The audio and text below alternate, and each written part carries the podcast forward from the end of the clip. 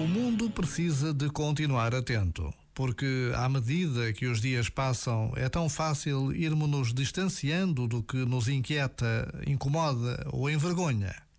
A Ucrânia, tal como todos os países e povos que sofrem invasões e a violência das guerras, precisam da atenção do mundo. Uma atenção que não se canse, nem desista de denunciar a verdade. Por vezes, Basta a pausa de um minuto para nos decidirmos a não desistir dos valores que defendemos, que queremos para nós mesmos e para os outros.